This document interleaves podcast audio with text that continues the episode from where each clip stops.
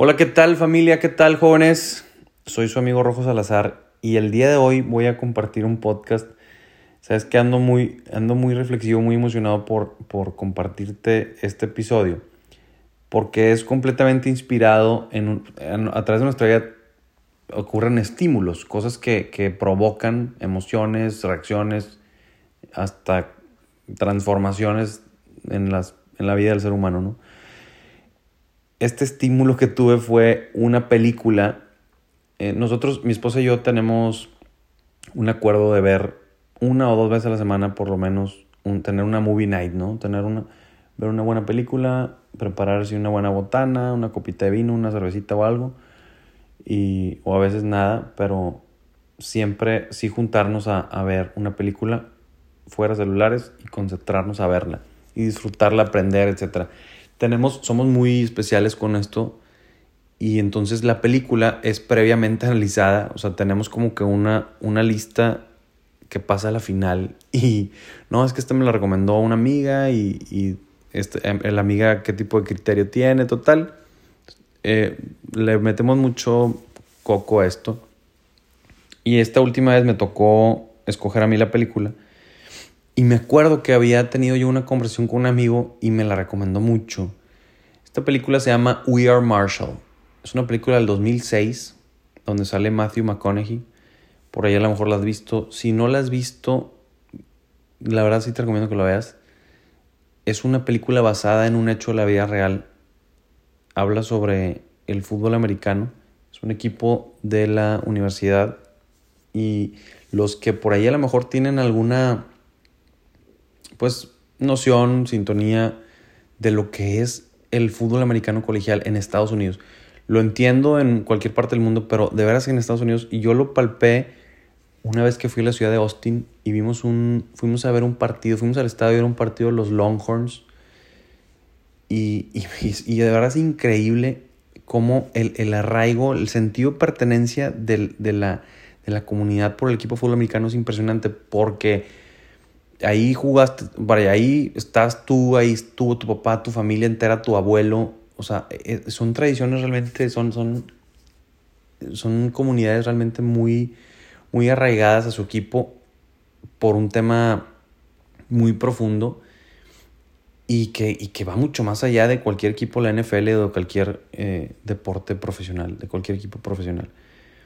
Entonces, la verdad es que vale la pena, a mí se me, se me hinchina la piel de, de recordar ese evento al que fui, al, estadio, y ahora viendo la película. Entonces, te decía que es, un, es una película basada en un, en, una, en un suceso de la vida real que ocurrió en 1970. Esta universidad está en West Virginia, en el estado de West Virginia, en un pueblito que se llama Huntington. El equipo de fútbol americano de Marshall tiene un partido en otra ciudad, en otro estado que de hecho pierden el partido, y ahorita te quiero hablar un poquito de eso. Y se regresan en su vuelo charter, en su vuelo privado, ¿no? Nada más del, equipo, del staff, de, de, los coaches, las familias, algunos familiares, etc. Y segundos, minutos antes de aterrizar, hay una falla técnica, el avión se estrella y mueren absolutamente todos. Aquí hay varios elementos que, que analizar y, de ahí es donde arranco a abordar el, tema del, podcast de hoy. Uno, que, bueno, uno de esos es el tema del destino, que eh, un coach, por ejemplo, no, no se sube al avión porque se tenía que regresar de manera terrestre. No me acuerdo ni por qué, pero a veces así son, así es la vida, así son las cosas. Y bueno, pues no sube al avión y sobrevive. Solamente uno de los coaches.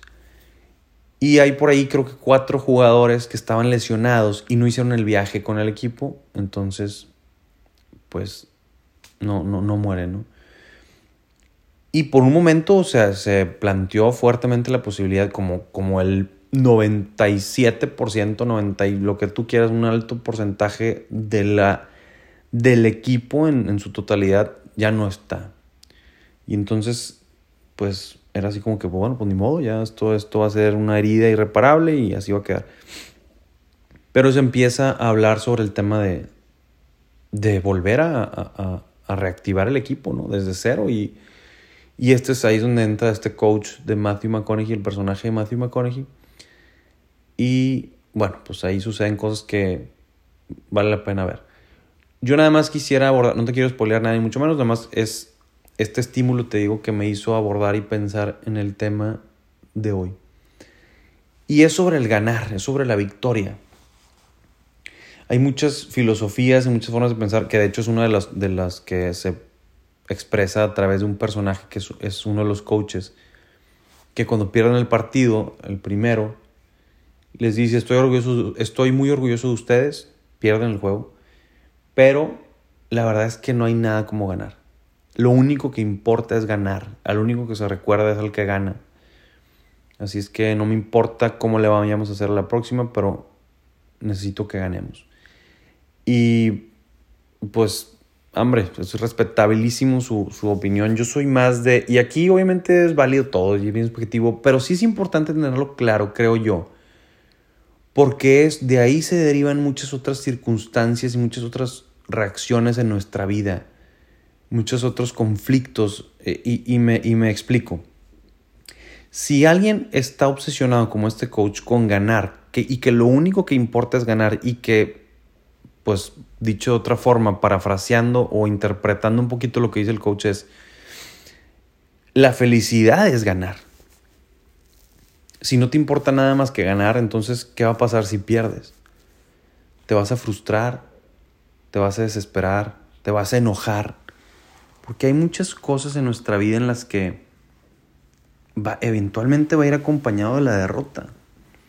Y esa es la otra postura del otro coach, donde dice que el participar, que para otros podría ser como muy mediocre, pero ahí es donde se abre el, diálogo, se abre el debate y la reflexión, donde realmente cuando tú das tu 110%, ya ganaste, independientemente del resultado. En otras palabras, ¿Te importan las formas? ¿Te importa el cómo? ¿O solo piensas en, ganar y, no hay nada más? Entran ahí también el tema de los valores, entran otras circunstancias y, por ejemplo, la forma en la que tú reaccionas ante la derrota. Yo creo que, no sé si estarás de acuerdo conmigo, pero no sé si es un tema generacional, pero hoy en día los jóvenes, me incluyo, tenemos poca tolerancia a la frustración, a la derrota, a que las cosas no salgan como nosotros queremos.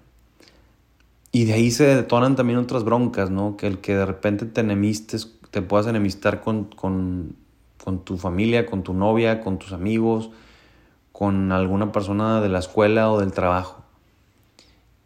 Y por otro lado, te desespere que otra persona sea un poquito más acomodada, tenga zona confort, que no vaya más allá y, realmente, y pienso por ejemplo en grandes íconos del deporte como Michael Jordan, que también tiene su, documental muy interesante, un tipo obsesionado con la victoria también. Como, como el mismo Lionel Messi, Cristiano Ronaldo, Cristiano Ronaldo, etc. Donde te dicen en algún momento que lo que ellos realmente más recuerdan, lo que realmente los formó, fueron las derrotas esos, esos momentos, esos momentos del juego que fallaron y perdieron.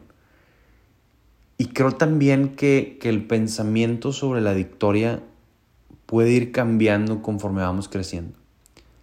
La vida nos va enseñando que, que puede ser que hayamos estado mal. Independientemente de las dos posturas, yo en lo personal creo que sí, que sí importan mucho las formas. Respeto, admiro y, me, y me me inspira mucho saber de gente que, que tiene un chip muy ganador en su cabeza. Em, yo, bueno, circunstancias que me han tocado vivir en las que me doy cuenta que, que es imposible, vaya, que, que es completamente absurdo pensar en una vida sin derrotas. Entonces, contemplo la derrota como parte de mi vida.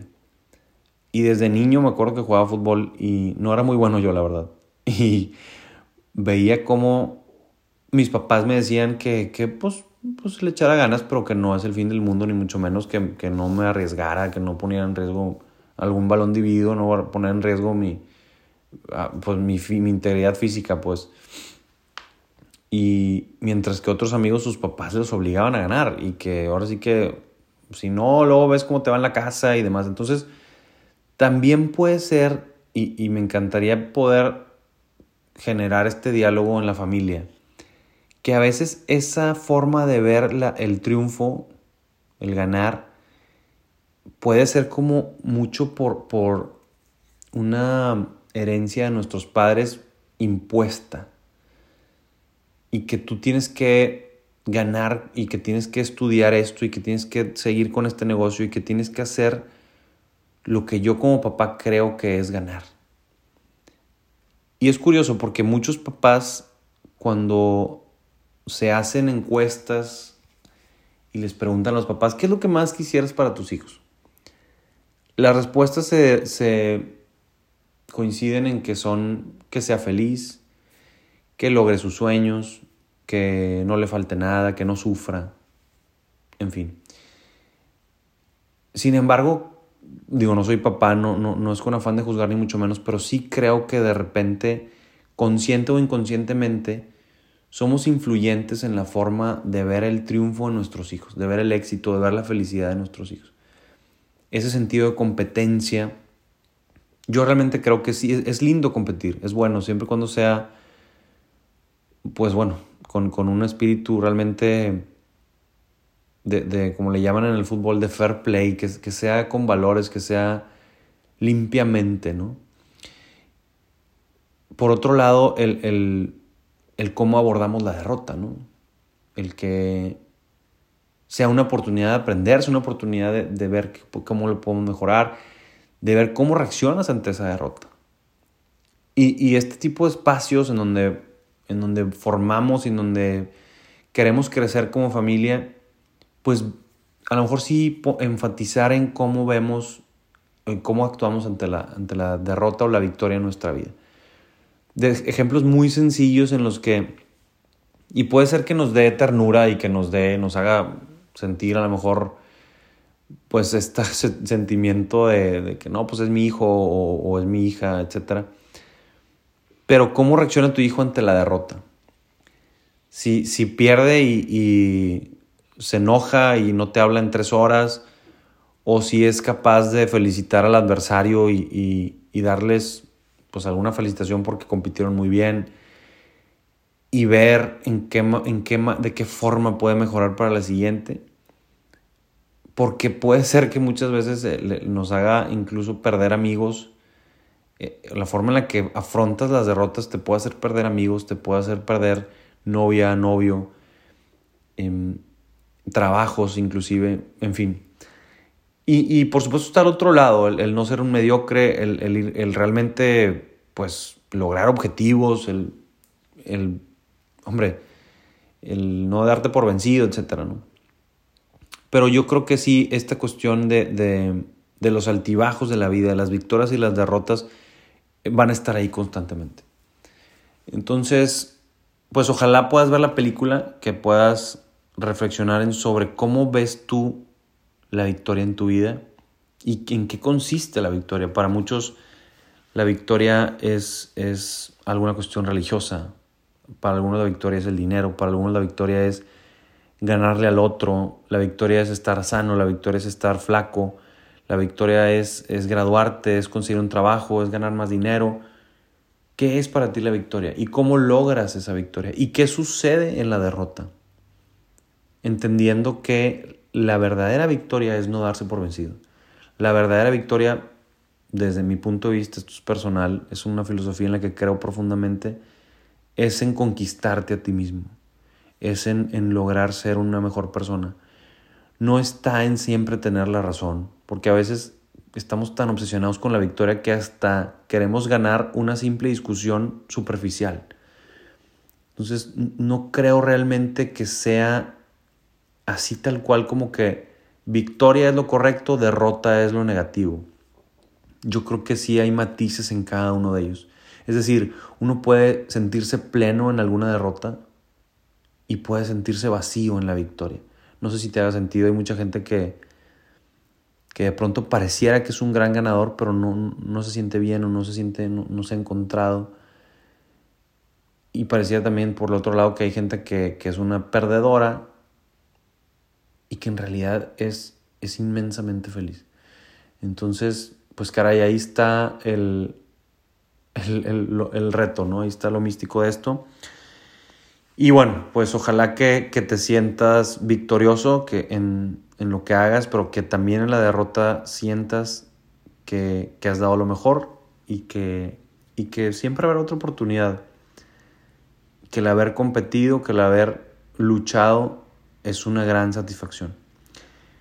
Pues muchísimas gracias por este tiempo, espero te haya gustado, espero que, que podamos seguir creciendo juntos en estas y como familia sobre todo fortaleciéndonos en este tipo de espacios y oportunidades. Cualquier comentario, cualquier sugerencia, te dejo mis redes sociales en Instagram, Twitter y Facebook, Rojo Salazar. También está por ahí mi página de internet www.rojosalazar.com, donde también me gusta mucho escribir y compartir reflexiones. Te mando un abrazo muy grande, muy fuerte y muchísimas bendiciones. Hasta la próxima.